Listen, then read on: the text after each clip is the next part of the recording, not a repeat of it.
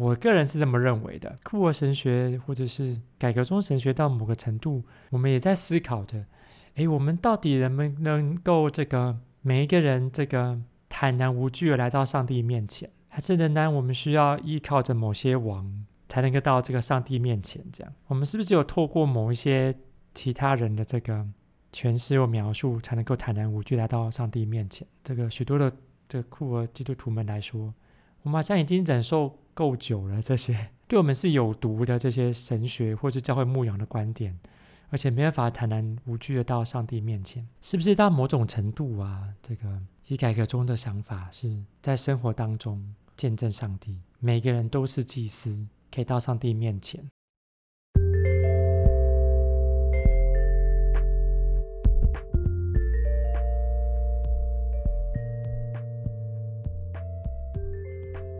这是神上帝的酷儿 Queer of God Podcast。大家好，我是查令。大家好，我是 Durbus。我们今天要讨论的经文是《撒母耳记上》八章四到十一节，还有十六到二十节。我要来先读，我读的是和合本修订版。以色列的长老都聚集在拉玛，来到撒母耳那里，对他说：“看啊，你年纪老了，你的儿子又不行你的道。”现在，请你为我们立一个王治理我们，像列国一样。撒母耳不喜悦他们说立一个王治理我们，他就向耶和华祷告。耶和华对撒母耳说：“你只管听从百姓向你说的一切话，因为他们不是厌弃你，而是厌弃我，不要我做他们的王。自从我领他们出埃及的日子到如今，他们离弃我，侍奉别神，正像他们从前做的事一样。”现在他们也照样向你做了。现在你只管听从他们的话，不过要严厉警告他们，告诉他们将来王会用什么方式管辖他们。撒母耳将耶和华一切的话转告求他立王的百姓。他说：“管辖你们的王必用这样的方式，他必派你们的儿子为他驾车赶马，在他战车前奔跑。”呃，我读的是和合本。那十六到二十节，又必取你们的仆人、婢女、健壮的少年人和你们的驴，供他的差役；你们的羊群，他必取十分之一，你们也必做他的仆人。那时你们必因所选的王哀求耶和华，耶和华却不应允你们。百姓竟不肯听撒母耳的话说，不然。我们定要一个王治理我们，使我们像列国一样，由王治我治理我们，统领我们，为我们征战。嗯、今天的经文就是呃，在说就是以色列人他们从士师时代，然后要进入，就是他们渴望一个呃有君王的一个时代这样子。然后，呃，呃，他们本来是没有王的嘛。然后，因为他们上帝只有拣选士师来治理他们，来传达上帝的话语。对，然后所以他们就是今天的经文，就是在讲一个士师时代，然后进入到一个君王的时代。那我觉得，为什么他们会啊、想要立呃一个王的原因，就是说，我觉得是。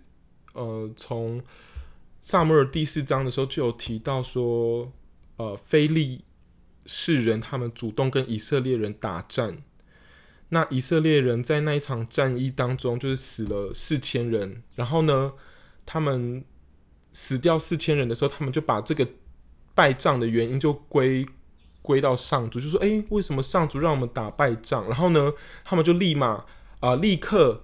派人就是把约柜，然后抬到他们的战场当当中，就是希望说上主可以帮助他们打胜仗。然后呢，当约柜一到达的时候，以色列人就是全场欢声雷动，然后呃，似乎要打胜仗的感觉，其实到后来就也没有。然后呢，呃，这个非利士人就把他们的约柜，呃。拿走，就是他们打输了这场战役，对，然后死伤惨重，就是高达三万多人，所以我觉得这个应该是一个他们可能会想要立王的一个原因，就是上帝好像呃离他们太远了，然后甚至好像也不能像别国一样有一个君王可以跟他们直接呃统统治啊，或下达命令或是什么的。或者是可能也有一些因素在让他们打败仗等等的，所以我在想说，这个前面的脉络是这样子，会不会就是这个可能也是很重的一个立王的因素？他们不想要士师，他们不想要上帝，可能呃，他们更希望有一个真的王可以治理他们，跟别的国家一样。对啊，这个我看了一些神学家注释书的这个说法是，好像这边这个转折是。以色列的百姓们看到，哎，周边的其他国家的这种，嗯，这所谓的这个族群的治理方式跟他们不太相同，一个比较这个中央集权的这个领导中心的这种状态，嗯，好像跟他们的族群结构不太相同。他们想要就是参照他们的方式，成为他们族群的这个治理的方式。这可能是其中一种原因。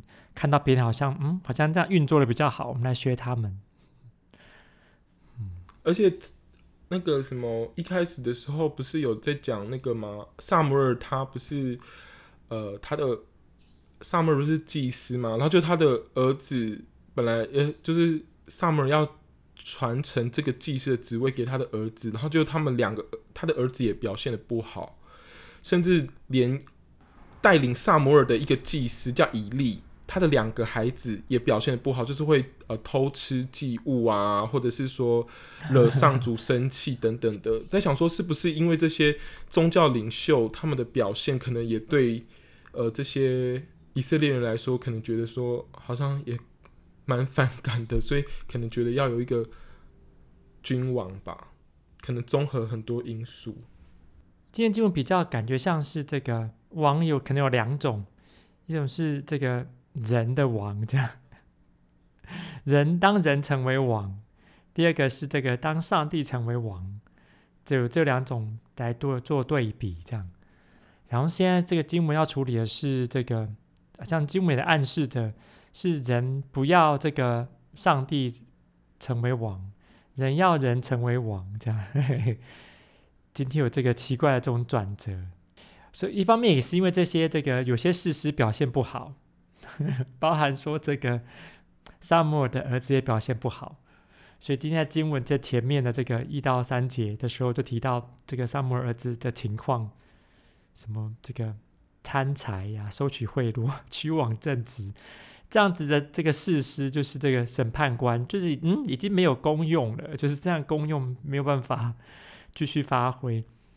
对啊，可能他们也不想要上帝这个王，所以，所以上帝就是耶和华就说：“哦，他们是厌弃我。”对，不过这个，哎，我在想，这个这个到底是一个怎么样的背景来陈述他的？像这种历史书啊，到底是先是先有历史才写的嘛？吼，然后这个先有历史之后才写成书。可是当我们写成书的时候，我们是怎么样写成书的呢？是这个。把后来会发生的事情写进去，写到还没有按照时间点，应该还不会意识到的，还意识还不意识到发生的情况，就假写进去的，然后让会让人觉得哦，这是一种预言，还是它其实是对一种事实的陈述啊？这个就有点困扰。比如说，有些神学家就会说：“哎呀，这段经文会不会跟其他的这个妥拉的这个书卷有关系呢？比如说跟。”这个《生命记》的十六章十九节是不是有立王的叙事？可是那时候怎么知道就要立王？嘿，啊，包含说，哎呀，怎么这个连生命呃，除了《生命记》之外，这个《立位记》也有提到，今天会提到的一些奇怪的经文，比如说这个你们会成为他的这个仆人，呵 呵为他做工，好。这个有有一个问题，就是这样子的仆人什么意思呢？是仆人可以把它思考成是这个服务的人嘛？吼，然后可可能也可以去想的是，有没有可能成为一种奴隶，某种不同形式的奴隶？当人成为这个王的仆人的时候，如果上帝是王，我们是这个，然后人是这个上帝成为王的这个仆人，我们会认为这样子的仆人是奴隶吗？可是当人成为人的王的这个仆人的时候，好像很容易就会被这个剥削，成为这个奴隶。当然也有这样子的分别。不过这个如果是这样子的话，就直接抵触了这个立位记里面的经文，是以色列人是以色列人当中不可以贩卖彼此成为奴隶，也不可以让彼此成为奴隶。这样，嗯，就就会直接这个抵触，嗯。的立位记里面的这个经文的要求，不过这个这边的撒母耳这个想法，就好像直接会这个抵触到这个立位记里面这样子的想法，你们的儿女这个就会成为这个王的这个仆人，要框起来去思考他这样，所以会不会就是上主不喜悦的原因？诶、欸，我也不知道上主有没有不喜悦。对，就是 所以大家都不知道到底上帝在想什么，所以他们需要立一个王。可能作者也不知道上帝要怎么做，是不是会这种情况？不过这个有一些差别咯，就是这边有提到说，哎，你们以后求告你们的王的时候，他不会回应你。对比这个，你求告上帝耶和华的时候，嗯，上帝会回应回应你哦，这个会不一样的这个情况。哎，以色列民族立王的这个故事。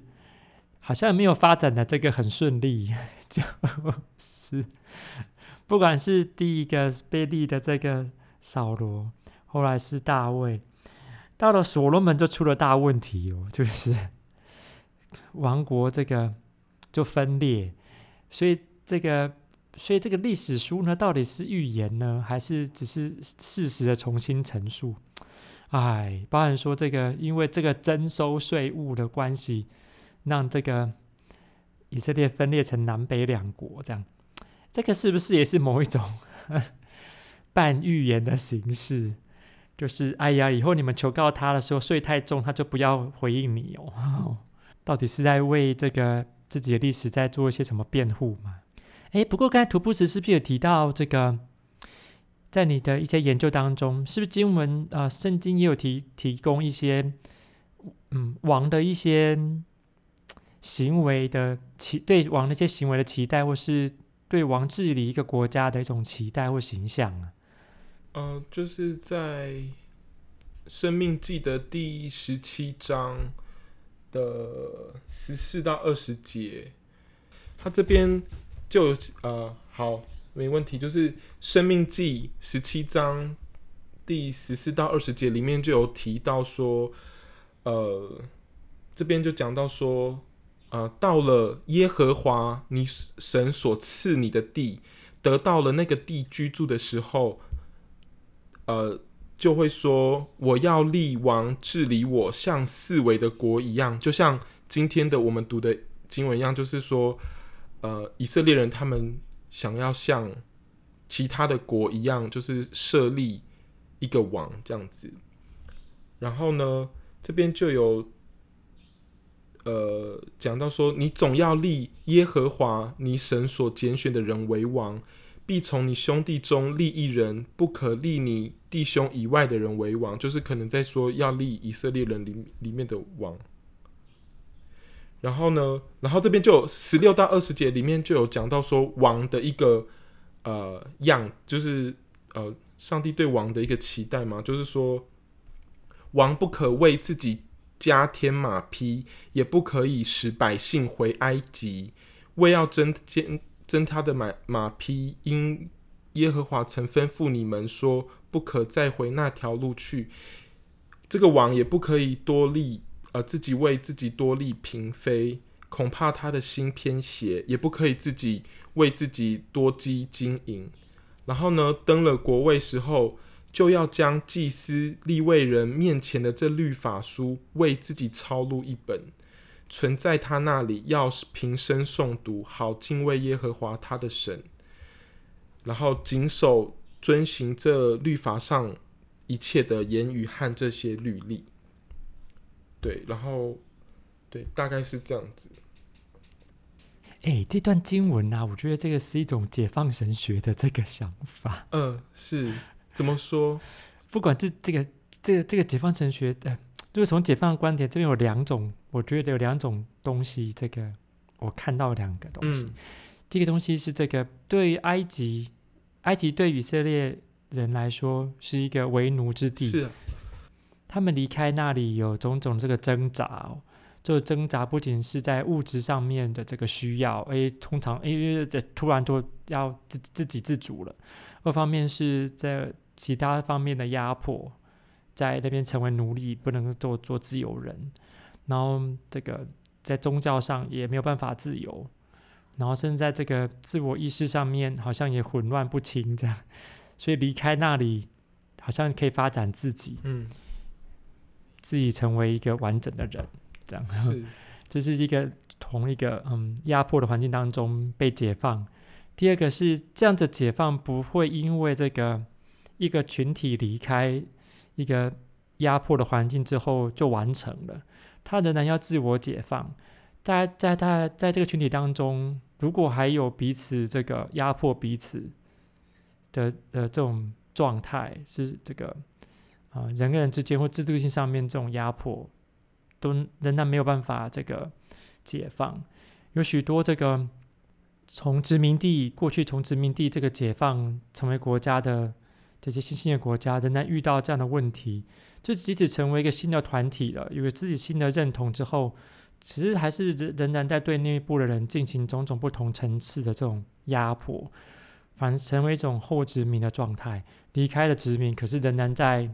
继续的殖民的一个状态，一些制度、想法、观念仍然在这个操控的这个群体。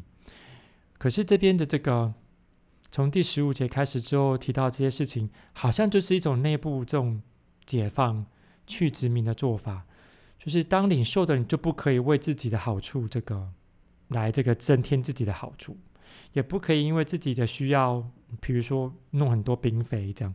免得心偏斜，也不可以为自己积积这个财，这个经营，然后甚至是这个君王，这个也需要阅读律法书，还要抄录一本，这个以以免他心高气傲，偏离左右，这样意思是好像是这个也在约束了这些领导人，他们不可以偏离的某一个规范。嗯、呃，如果我们认为这个规范，上帝的这个规范是。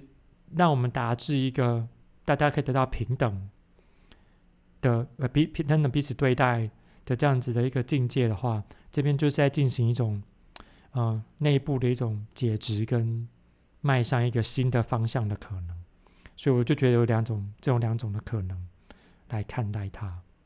对啊，不过这个神学家也说，这个你要拣选人为王嘛，吼，但都必从你的弟兄中，从以色列当中选一个。哎，可这边没有说这个只能从你儿子里面选一个哦，没有说只能从你的从王的儿子里面选一个，而是从以色列当中选一个。嗯，哎，这样子立王的观点就比较不像是一种这个家族世袭的观点。嗯、是，哎，不过我们现在看也是有点困扰嘛，对不对？怎么可以只有只有从弟兄呢？你说怎么不是姐妹嘛，姐？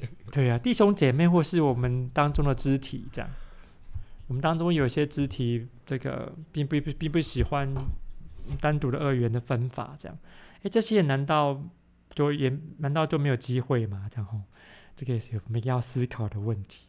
嗯，对某些人来说，可能就不是为自己多力拼肥哦。嗯，可是不可以为自己多力什么？可能是这样的。哎，像这样子的经文呢、啊，这个突布什要怎么应用在教会的这个牧羊里面呢、啊？你说要怎么样用在教会的牧羊里面吗？对，要怎么样传达这个信息呢？在礼拜天的时候，其实我还没想到那里耶，但是就是我还没我还没想到那边，就是还没想到说礼拜日到底要，因为有的时候好像教堂好像某些东西不是很方便说，我觉得啦，对，但是我会。在那时候会在想，但我今天有想到说，呃，就是说，就是 LGBTQ 的这个群体，他们会不会也像以色列人一样，他们需要一个呃牧养的领袖，或者是说圣经的领袖带领他们的生命？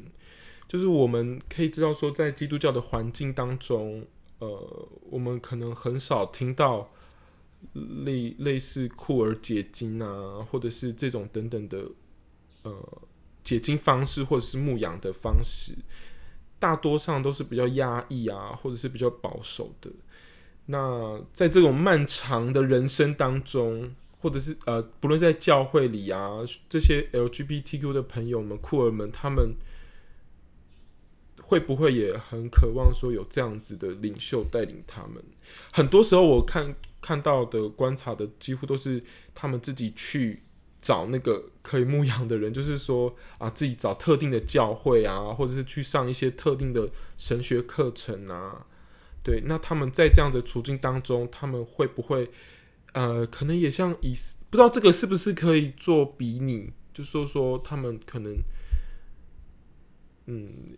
有的时候也会没有感受到上帝同在的感觉，所以当然我知道那个经文，呃，撒母耳记上立王的这个经文是比较好像是比较负面的，但我觉得这个问题是我看到的，可以提出来思考的。对，如果一个领袖啊，只有单一的声音，而会压迫其他的声音啊。这样的领袖可能就会刚好落实了这个萨摩尔记上这边所提到的问题，就是比如说今天某一个教派压迫了这个同志，这样，然后被压迫的人向这个教派的领袖这个哭喊：“哎呀，我们受到压迫了。”嗯，哎，这个教派领袖可能就会嗯，就会不理他哦，可能继续压迫他们这样。就会有这样子的情况，是，嗯，不过这样子直接对比啊，这还是有一些困扰。就是如果我们把人成为王，或是上帝成为王这样的直接做对比的困扰，是这样的二元的对法，好像我们是不是就没有看到一些其他的可能哦？那你我们要怎么样看待耶稣成为王呢？好深哦！耶稣成为王，这个王，耶稣耶稣成为王的这个观点，可能是。这样子，呃，这样子的王啊，这样子的王国代表的这个状态是什么？耶稣成为一个运动的领袖，我们怎么样看待这件事情呢？我们说基督坐在宝座上为王的时候，他到我们到底传达出一个怎么样的一个图像给给给我们自己，还有给听到这句话的人？可是这个耶稣是基督，是人，也是所谓的上帝成为王。哎，这个就将这两个对立的观点打破，这样对立的观点思考它。嗯。可是我觉得上帝他虽然呃可能不是很喜悦这样立王的举动，可是他也就是说，好像就是也让他们立王啊。对啊，就是说，虽然这个是感觉他们的立王的呃这个动机是对上帝来说是不喜悦的，可是上帝也让他们。力王啊！二方面呢、其实我们要思考一件事情，就是啊，一个团体的这个呃组织结构是不是可以改变？因为时间或是这个他们的处境来进行改变。从今天经文看起来，这个好像是会的。而且即使这个如果上帝百般不愿意，好了，这个上帝还是让他们做了这件事情。好，这可能是这个人的团体因为环境需要进行改变，二方面也是在进行这个对上帝的认知的一种转换。我用“转换”这个字可能比较好。嗯，就如果我们过去这个透过事实的方式来这个理解上帝为王的这件事情，时代已经过去了。我们现在想要，这以色列想要用人成为王的方式来继续这个。所以他们所认识的这个上帝的这种治理的方式，只是透过人成为王这个方式来延续下去。诶，这个其实是某种转换呢。嗯。过去人可能会寻求上帝，直接寻求上帝来做这个价值的审判。可是现在好像人发展到某种程度，可以多依靠自己一点来治理自己。这某种程度也是这种某种人类社会的一种演进。文明 文明的演进吗？对，这是种文明的发展，嗯、不是吗？是，是 嗯，也是对我们对上帝的认识不再是那种朦朦渺渺的，啊，或是完全具位的状态，而是我们理解到我们可以用怎么样的方式来落实我们所理解的这个上帝，嗯，跟上帝国这样子的治理。嗯，而且如果一方面我们也希望这个我们的呃这个人人成为王，可以继续遵守某种程度我们所认识的上帝的那个形象，透过律法的方式，律法说的了理解来认识这个上帝，可以持续的维持你的这种在人之间的这种治理。嗯，这个我这个应该这是文明的发展哦，而且这种文明的发展会不断演进的嘛，吼。过去这个可能这个某一个人当一辈子的王，现在可能不是这样。比如说以台湾就是每四年来选一次嘛，吼。大变天。在在美国也是四年来选一次嘛，就是这个所谓的王的概念。我想到一个就是文明的演进啊，或者是说呃什么立王的这个东西，我就突然想到说，就是在日治时期，就是呃日本军方嘛，他们为了要教化原住民，然后就是啊就是理番政策，然后他们就。颁发那个头目勋章，就是有一点那种好像要立呃原住民呃原住民的王的概念，就是头目勋章。虽然现在都不再讲头目，诶、现在很奇怪，就是说头目这个词不好，但是其实部落都好像都还是在用这个词。那我接下来可能讲这个词会比较呃，大家可能不知道我在知比较知道我在说什么啦。呃，头目的概念不是所有族群都有，不是所有族群都有。像排湾族啊、鲁凯，他们都是世袭的，就是呃世袭的嘛。然后布农跟泰雅以及泰鲁阁等等的，他们都是选能者，就是没有头目的概念。那日本政府当初要教化原住民，他们就颁发了头目勋章。那部落原本有自己的那个社会规范嘛，还有社会结构等等的。本来部落原本自己有自己的头目，然后日本政府为了要更好统治的、更好统治原住民，然后他们就另自己另立一个、另选一个，然后选自己喜欢的，甚至他们觉得有德高望重啊，然后有实力的，然后甚至要呃官方认定的，就是可以。很好，很有能力可以协助理番的这个人当头目，然后没有头目概念的族群，像布农啊、泰雅的时候，他们呢，他们就会直接立一个，甚至他们还有须知部，就是须知部上面会写说，哦，这个部落里面的、呃、头目是谁啊，里面有谁，然后甚至呃，就是记录村落人民的地位，然后以他们的表现，然后随时做那个呃名册上面的更动。然后就是为了就是要，呃，掌控部落。那这样子选头目的举动呢，就是使那个头目的制度的社会原住民社会被瓦解，然后也使原本没有头目制度的那个原住民社会瓦解。不管有和没有头目的原住民社会，都被这个呃颁发头目勋章的这个呃认证而瓦解。这个头目的。地位在社会，呃，原住民社会里面的力量大幅被减弱，甚至连原住民的日本警察地位都比那个部落的头目还高。然后，甚至他们会公开的发表这个头目勋章。那平平都是立王，但却有不同的意思。就是以色列人立王啊，以色列人立王是立一个，希望立一个可以带领他们打胜战，然后统领他们的王。可是。日本政府立一个原住民部落的王，就是要控制原住民，而且这样子的观点好像也这个延续到今天哦。像我都一直以为每个部落都有自己的头目，而且头目好像是最重要的人，这样，我某种代表的人，然后我又对头目有一些奇奇怪怪的一些想象。其实他们呃，日本政府把头目变得很。不单纯就是呃，让他们成为眼线呐、啊，然后观察、控制、啊、控制部落的势力，然后甚至那个头目他不是原本的头目，而是别人是头目这样子，反正就是弄得很瓦解了部落的那个啦力量，就是好教化他们，好驯化他们。听起来是某一种嗯政治力跟意识形态的介入到原来的本来的一群人当中，把他们带领到另外方向里面去。这是这是一种这种殖民力量的这种发展。对啊，是啊。就没有办法发展自己的这个认同，仍然是在某种人的这种有意无意的这种带领之下。现在现在我们布农族也有头目啊，这个是不知道好像政府颁的吧？然后之前就有说布农族没有头目，就是有原民团体有抗议这样子。可是还是现在部落还是有，像我们部落就有头目啊。可是对那个是政府认证 认可的头目。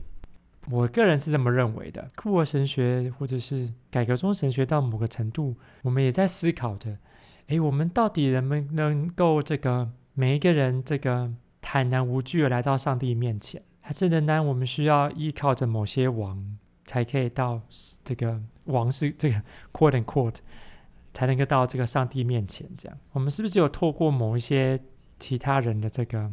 诠释或描述，才能够坦然无惧来到上帝面前。这个许多的这个库尔基督徒们来说，我们好像已经忍受够久了。这些对我们是有毒的这些神学或是教会牧养的观点，是而且没办法坦然无惧的到上帝面前，是不是到某种程度啊？这个以改革中的想法是在生活当中见证上帝，每个人都是祭司，可以到上帝面前。特别又是在这个处境化神学这个发展的。